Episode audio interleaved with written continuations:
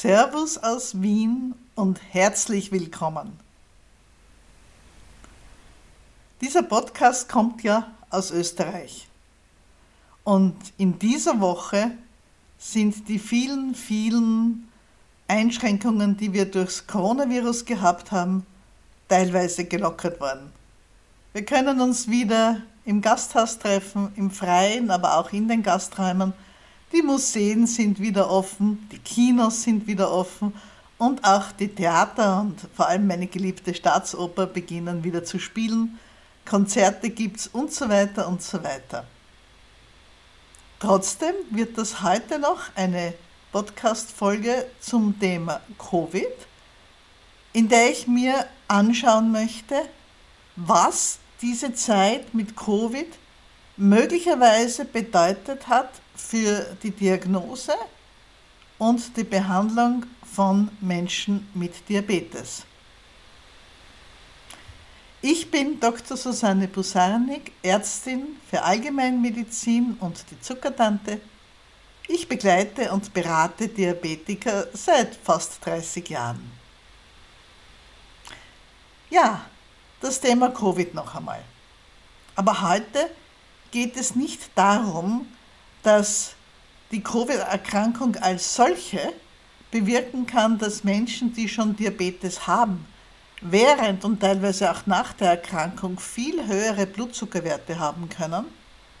Und es soll auch nicht darum gehen, dass es immer wieder vorkommt, dass Menschen wegen einer schweren Covid-Erkrankung ins Spital kommen, Menschen, die vorher noch keinen Diabetes hatten und dass diese Leute dann, wenn sie entlassen werden, sehr, sehr hohe Zuckerwerte haben und einen Diabetes neu entdeckt, der oft auch von Anfang an mit Insulin behandelt werden muss.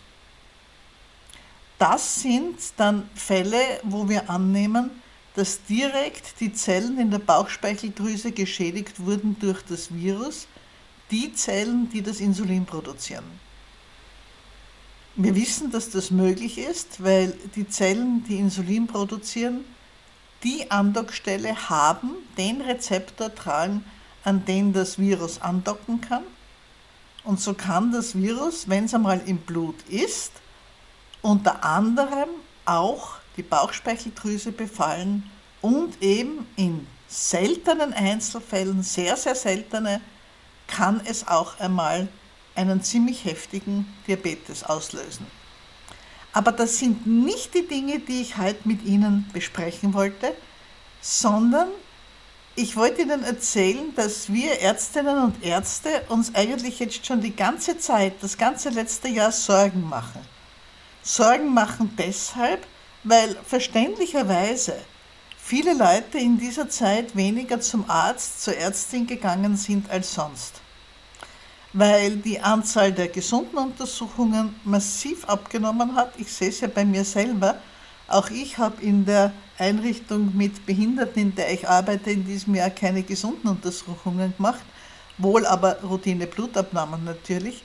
Aber viele Menschen haben sich vor allem in den Lockdown-Zeiten natürlich gescheut, zum Arzt zu gehen. Arztordinationen waren geschlossen.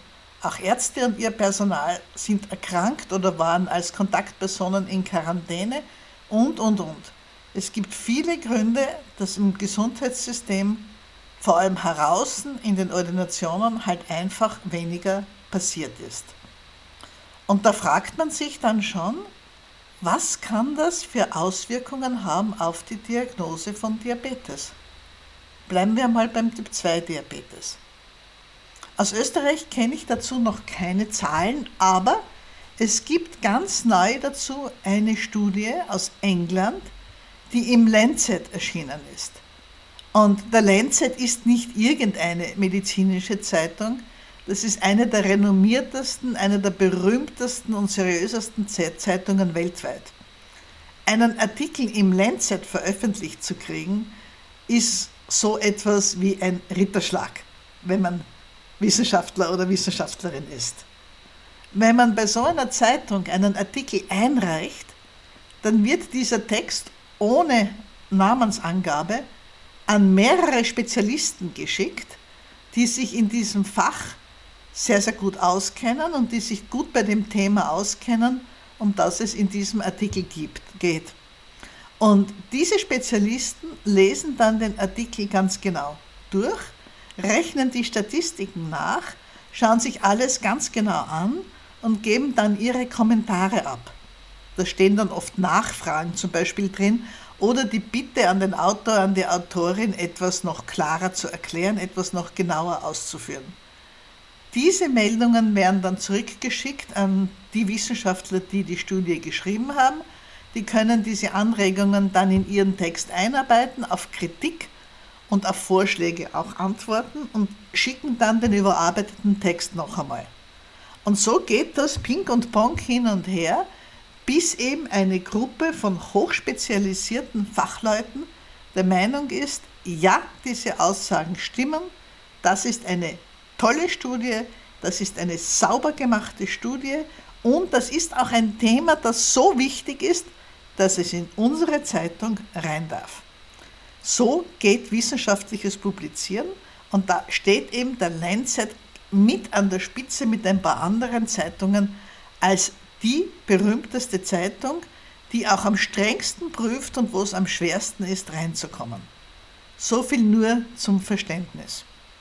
Und da ist jetzt frisch erschienen am 11. Mai, also wirklich ganz neu, eine kleine Studie, die heißt wie folgt: Impact of COVID-19 on Diagnosis, Monitoring and Mortality in People with Type 2 Diabetes in the UK.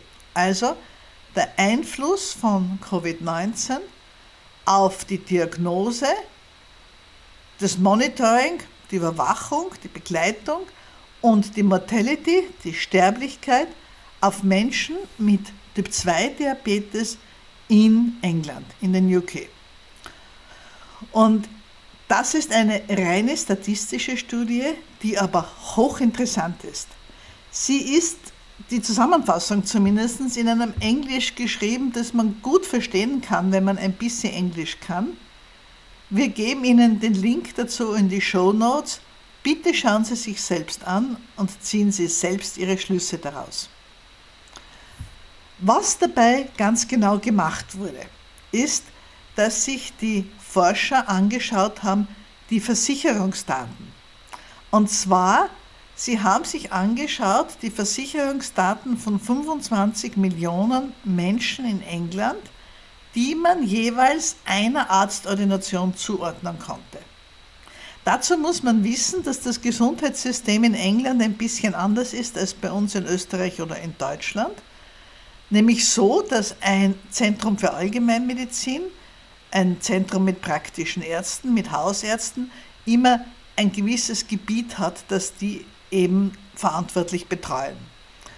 Und das war eben ein Gebiet mit 1800 Ordinationen, in denen eben 25 Millionen Menschen wohnen. Und daraus hat man sich angeschaut, was gibt es an neuen Diabetesdiagnosen, wann und wann und an wie viele Leute werden Medikamente das erste Mal verordnet. Es ist ja so, dass wir in der EU in allen Ländern so zwischen 8,5 und etwas über 10 Prozent Menschen mit Typ-2-Diabetes haben.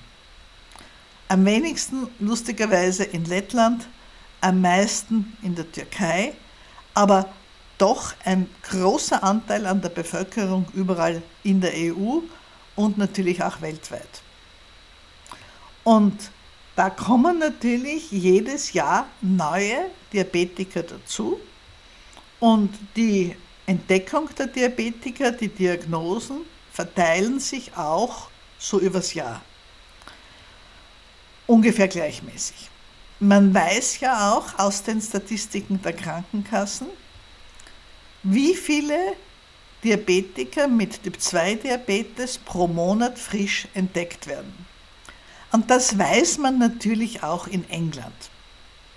Und in England gibt es sehr gute epidemiologische Daten, das heißt, es gibt sehr viel Wissen darüber, wie viele Menschen eben von einer Krankheit betroffen sind, wie viele Untersuchungen gemacht wurden und so weiter.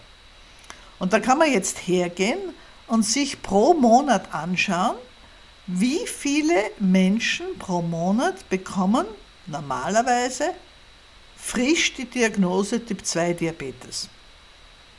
Und das kann man sich für jedes einzelne Monat ausrechnen. Und das kann man auch, wie es in dieser Studie gemacht wurde, sich anschauen in den letzten zehn Jahren. Also in den zehn Jahren vor Covid. Man rechnet daraus einen Mittelwert und man weiß dann, im Durchschnitt der letzten zehn Jahre sind so und so viele Menschen mit Diabetes neu diagnostiziert worden und so und so viele im Jänner, so und so viele im Februar und so weiter. Die Diagnose pro 100.000 Menschen pro Monat liegen in England so ungefähr zwischen 35 und 40, recht konstant eigentlich, von Monat zu Monat. Und normalerweise würde man erwarten, dass die Zahlen von Jahr zu Jahr so in etwa gleich sind. In England hat es den ersten harten Lockdown gegeben ab 23. März 2020. Und wenn man sich die Monate davor anschaut, so von Oktober bis inklusive Februar, dann sieht man auch, dass das stimmt. Da sieht man, dass in den Monaten davor, in jedem Monat, ungefähr so viele Menschen frisch entdeckt wurden mit Typ 2 Diabetes wie im Durchschnitt der letzten zehn Jahre. Dass also zum Beispiel im Jänner auf den Punkt genau so viele Menschen frisch entdeckt worden sind mit Typ 2 Diabetes wie in den Jännermonaten der letzten zehn Jahre davor. Und wenn man sich das jetzt auftragt in einer Grafik, klicken Sie in den Artikel rein, in den Show Notes, auch wenn Sie ihn gar nicht lesen wollen. Die Grafiken sind wirklich eindrucksvoll und ganz leicht zu verstehen. Es gibt vier solche Grafiken, A, B, C und D. Ich beziehe mich jetzt auf die mit der Nummer A und da sehen Sie pro Monat aufgetragen, was passiert mit der Diagnose der Typ 2 Diabetiker. Und von Ende März bis Ende April stürzt die Diagnoserate ab um 70 Prozent. Und statt zwischen 35 und 40 pro 100.000 frisch entdeckte gibt es in diesem Monat nur, was schaut es so aus, 12 ungefähr, wenn ich mir hier die rote Linie anschaue in dieser Statistik. Und man sieht, dass auch in den drei Monaten danach, wo die Praxen wieder offen waren in England, dass da zwar die Diagnosen ein bisschen häufiger werden, aber immer noch deutlich unter dem langjährigen Schnitt bleiben. Was bedeutet das jetzt? Das bedeutet, sagen die Autoren dieser Studie, dass in England wahrscheinlich oder nein, sicher circa 60.000 Menschen zwischen April und Juni ihre Diabetesdiagnose nicht bekommen haben sehr wahrscheinlich, weil sie halt einfach nicht zum Arzt gegangen sind. Aus den ganzen Covid-Gründen, die wir ja alle zur Genüge kennen. In den Monaten, wo es weitergeht, holt das auch nicht wirklich auf. Und Sie wissen ja, was es bedeutet, wenn man Typ-2-Diabetes zu spät erkennt und zu spät beginnt zu behandeln. Wenn bei Typ-2-Diabetes der Zucker beginnt zu steigen und zu steigen und zu steigen, dann sollte man natürlich so früh wie möglich gegensteuern. Menschen, die davon betroffen sind, sollten es so früh wie irgendwie möglich wissen. Wenn der Zucker immer mehr und mehr wird im Blut, dann kann es auch bei Menschen mit Typ-2-Diabetes recht bald dazu kommen, dass die Niere immer mehr Zucker mit dem Harn ausscheidet, weil die Niere versucht, dem Körper zu helfen, versucht, den vielen Zucker loszuwerden, der immer wieder mit dem Blut zu ihr kommt. Dann kommt es dazu, dass diese Menschen viel Durst haben, vielleicht auch dann schon Gewicht verlieren, weil der Körper alles Wasser im Körper, was er nicht unbedingt braucht, in Richtung Niere schickt, damit die weiter mehr Zucker ausscheiden kann. In dieser Situation fühlt man sich überhaupt nicht mehr gut. Man fühlt sich körperlich nicht leistungsfähig, weil erhöhter Zucker im Blut ja andererseits immer wieder bedeutet, innerhalb der Zellen zu wenig. Weil der Witz am Diabetes ist ja, dass der Zucker aus dem Blut nicht hinein kann in die Zellen und deshalb im Blut bleibt und deshalb die Menge an Zucker im Blut, die wir so einfach messen können, dass die dann ansteigt. Aber innerhalb die Zellen, die bekommen zu wenig Zucker, zu wenig Energienachschub, zu wenig Benzin sozusagen, zu wenig Treibmittel und das macht sich bemerkbar als erstes in den Muskelzellen. Menschen mit erhöhten Blutzuckerwerten werden körperlich schwach. Die Leistungsfähigkeit nimmt ab und wenn man früher vielleicht zwei, drei Stockwerke in einem Zug raufgehen konnte, dann geht das jetzt nicht mehr. Dann ist man ganz komisch körperlich müde den ganzen Tag. Das haben uns viele Menschen mit dem 2-Diabetes schon erzählt, wenn die Werte recht hoch waren, bevor die Diagnose festgestellt wurde. Und das heißt jetzt für unsere Studie, dass da im Frühling 2020 und in den Monaten danach in England ca. 60.000 Menschen herumgelaufen sind, die einen beginnenden Diabetes hatten und wo wir annehmen können, dass wenn die Werte höher werden, dass es diesen Menschen einfach nicht gut geht. Man sieht das auch in England in dieser Studie an einer ganz anderen einfachen Sache, nämlich Menschen, wo Typ-2-Diabetes frisch entdeckt werden, bekommen ja so gut wie alle am Anfang als erstes Medikament Metformin. Ich weiß, dass Metformin ein etwas problematisches Medikament ist, vor allem am Anfang, weil es nicht jeder gleich verträgt, weil auch manchmal mit zu hohen Dosierungen angefangen wird. Aber Metformin ist nach wie vor das erste Medikament bei Typ-2-Diabetes, das man auf jeden Fall ausprobieren sollte. Hier kann ich gleich auch ein bisschen Werbung machen in eigener Sache. Bei mir, bei der Zuckertante, gibt es jetzt ganz nahe kurze Webinare.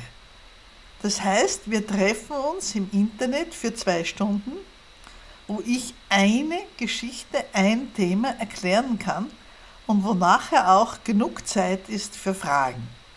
Und da gibt es auch ein Webinar zum Thema Metformin und glauben Sie mir, wenn Sie wissen möchten, was dieses Metformin ist, woher das überhaupt kommt, warum das so berühmt ist, warum es seit 30 Jahren gegeben wird, 40 Jahre jetzt schon, und wie das ist mit den Wirkungen und mit den Nebenwirkungen, und wenn man es vielleicht doch noch einmal versuchen sollte, auch wenn man denkt, man hat es früher irgendwann einmal nicht vertragen oder wenn man es halt nicht vertragen hat, wenn das alles Sie interessiert, dann kommen Sie in mein Webinar.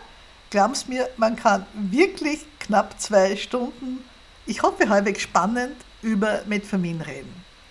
Sie finden meine Webinare am einfachsten auf der Homepage der Wiener Diabetesschule www.wiener-diabetes-schule.at oder Sie geben halt einfach Wiener Diabetes-Schule in der Suchmaschine Ihrer Wahl ein, dann kommt das schon auch.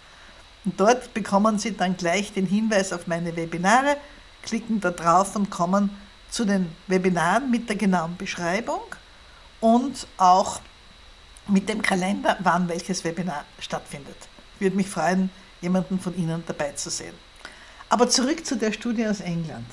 Man hat eben auch in diesen Monaten gesehen, dass weniger Patienten neu Metformin bekommen.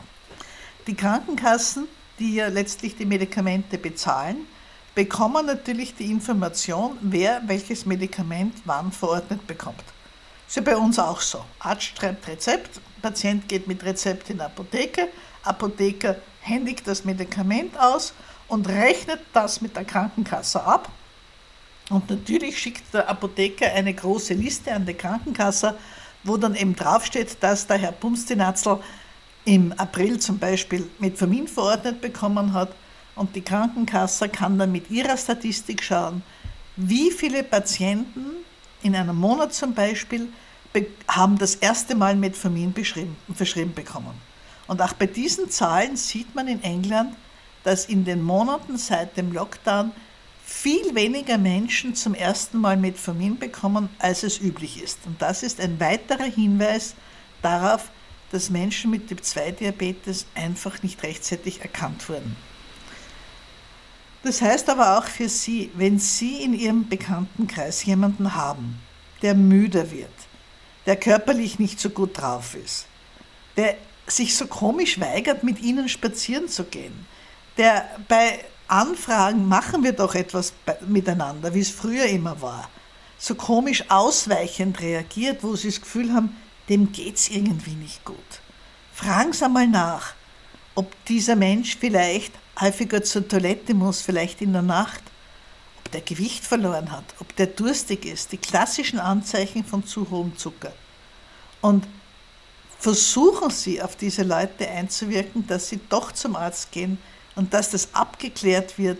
Nicht alles ist immer Covid-Depression. Ich habe das jetzt so oft in meinem Bekanntenkreis gehört, dass solche Beschwerden abgetan werden mit, ja, wir sind doch alle genervt und belastet von Covid. Jo, eh.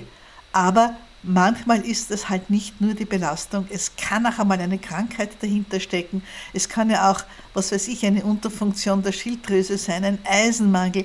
Wissen Sie, so harmlose Dinge, die wir so gut behandeln können und wo wir so gut helfen können. Also wenn Sie so etwas hören, trauen Sie sich, reden Sie die Leute drauf an, riskieren Sie auch einmal eine Abfuhr oder eine grantige Reaktion. Es ist es absolut wert. Es geht noch einen Schritt weiter.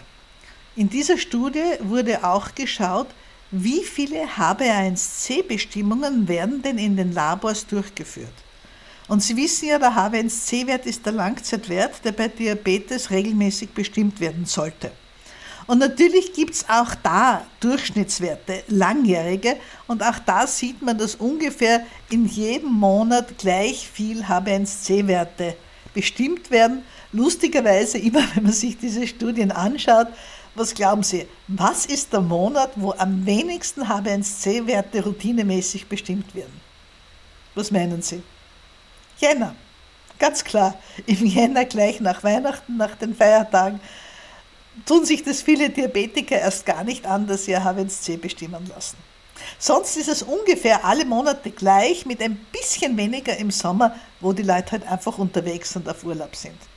Aber hier in England, im März, April, Mai, Juni 2020, sieht man deutlich, dass die Bestimmung von H1C teilweise auf unter ein Viertel zurückgegangen ist. Also nur ein Viertel, ein knappes Viertel der Leute, die normalerweise im März oder April ihr H1C bekommen, nur ein Viertel von denen war wirklich im Labor. Das heißt aber natürlich auch, dass übersehen wird, H1C-Werte, die ansteigen, dass übersehen wird, dass eine Therapie intensiviert wird vom Arzt, dass vielleicht neu mit Insulin begonnen wird.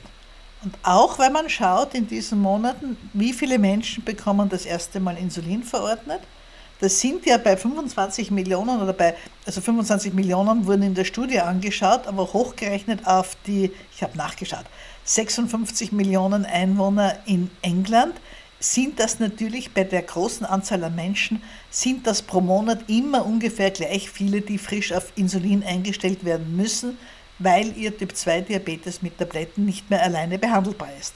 Und auch diese Zahlen sind massiv zurückgegangen. Andererseits, das H1C-Bestimmung, weil ich habe Ihnen früher erzählt und Sie gebeten, sich die Grafik selber anzuschauen, was ich jetzt erzählt habe über die geringere Anzahl an H1C-Bestimmungen, die sehen Sie in der Grafik zu der Studie unter Punkt B. Und dann gibt es noch die Grafiken C und D, und da geht es um die Übersterblichkeit von Diabetikern, also wie viele Menschen mit Diabetes pro Monat sind verstorben. Und da bezieht sich die Grafik C auf die Sterbefälle in England und die Grafik D auf Nordirland, Schottland und Wales, weil es da nämlich einen Unterschied gibt. Der ist jetzt für uns natürlich nicht so wahnsinnig interessant, nur damit Sie, wenn Sie reinschauen, diese beiden Grafiken verstehen. Und auch hier sieht man halt, dass im langjährigen Schnitt pro Monat immer ungefähr gleich viele Menschen mit Typ-2-Diabetes sterben. Ist ja auch logisch. Und auch da sieht man eben, dass in den Covid-Monaten und da schon beginnend mit Ende Jänner 2020 die Sterblichkeit von Menschen mit Diabetes aufs Doppelte ansteigt. Das heißt, dass in diesen Monaten von Jänner bis April, Mitte Mai bis zu doppelt so viele Menschen mit Diabetes gestorben sind, als in einem durchschnittlichen April, Februar, März, April, Mai in den letzten zehn Jahren. In Schottland und Wales waren es lustigerweise, äh, lustigerweise waren es interessanterweise nur um die Hälfte mehr und die Studie sagt eben, diesen Unterschied können sie sich nicht erklären. Es gibt dazu keine Zahlen in Österreich, weil wir so gute Statistiken nicht haben. Aber natürlich wissen wir, dass es auch hier so ist, dass leider im Jahr 2020 während der Covid-Krise mehr Menschen mit Typ-2-Diabetes verstorben sind als in anderen Jahren, so wie ja generell mehr Menschen verstorben sind in den meisten Monaten. Aber Menschen mit Diabetes hat es halt besonders heftig betroffen. Ja, das war die Studie, die ich Ihnen zeigen wollte und auch einmal zeigen wollte, wie gut man eigentlich so eine Studie verstehen kann. Und alle, die ein bisschen Englisch sprechen oder lesen, schauen Sie einmal rein. Es ist vielleicht einmal ganz interessant, sowas zu sehen. Denn gerade im Lancet wird auch immer darauf geschaut, dass auch komplizierte Sachverhalte doch so gut dargestellt werden, dass man es gut verstehen kann. Schauen Sie sich das an und für Sie selber, wenn Sie Vorsorgeuntersuchungen im letzten Jahr nicht haben machen lassen, aus Sorge wegen Covid, verständlicherweise, beginnen Sie die nachzuholen. Und wenn es um Diabetes geht und Sie schon lange nicht im Labor waren, gehen Sie wieder ins Labor. Lassen Sie sich wieder Blut abnehmen, vielleicht beim Hausarzt oder in einem Labor. Und wie gesagt, wenn Sie in Ihrer Umgebung von einem Menschen hören, dem es körperlich nicht gut geht, der so komisch leistungsschwach, müde, vielleicht ein bisschen depressiv, krantig wirkt, der dann später vielleicht sogar beginnt, Gewicht abzunehmen. Bitte, bitte wirken Sie auf diese Menschen ein und versuchen Sie, sie dazu zu bringen, einmal zum Doktor zu gehen, damit nachgeschaut wird, was denn da eigentlich los ist. Das war's für heute. Danke fürs Zuhören. Danke, dass immer mehr Leute bei diesem Podcast zuhören. Natürlich freue ich mich, wenn Sie mir dort, wo Sie den Podcast hören, ein paar Likes oder Sternchen oder was es dort halt gibt, verpassen. Das hilft enorm, dass dieser Podcast noch bei mehr Menschen bekannt wird. Und ansonsten lade ich Sie alle ein, wenn Sie ein Thema speziell interessiert, schreiben Sie mir gern, antworten Sie auf den Podcast. Das kann man auch gut bei mir auf der Homepage. Auch da können Sie die Podcasts sehen und hören. Auf der Homepage der Zuckertante unter zuckertante.at und dann halt auf Podcasts klicken. Auch dort werde ich die Studie verlinken und Ihnen diese Grafik, die ich da jetzt durchbesprochen habe, direkt zum Anschauen hineingeben. Und da können Sie mir ja gleich antworten. Und da gibt es noch ganz was Besonderes. Da können Sie mir antworten und Frage stellen, so wie ich das jetzt mache, indem Sie einfach in Ihr Kastel hineinreden, also per Mikrofon. Da habe ich überall auf der Homepage der Zuckertante, zuckertante.at, unter jedem Postcast habe ich so ein Mikrofonsymbol. Und wenn Sie da draufklicken, dann können Sie Ihre Frage ganz einfach sprechen. Und ich würde mich wirklich, wirklich freuen, wenn Sie sich trauen, eine Frage zu diesem Podcast oder gern auch zu jedem anderen Diabetes-Thema zu stellen oder mir auch zu sagen, was Sie denn gern hören möchten. Denn dann kann ich Ihre Fragen direkt reinnehmen in die Sendung und wir können ein Gespräch beginnen und ich wäre gerne bereit, immer am Ende der Podcasts alle Ihre Fragen zu beantworten. Höre ich von Ihnen? Ich würde mich freuen. Jetzt verabschiede ich mich mit dem alten Gruß der Zuckertante. Die Zuckertante grüßt und wünscht allzeit gute Werte. Machen Sie es gut.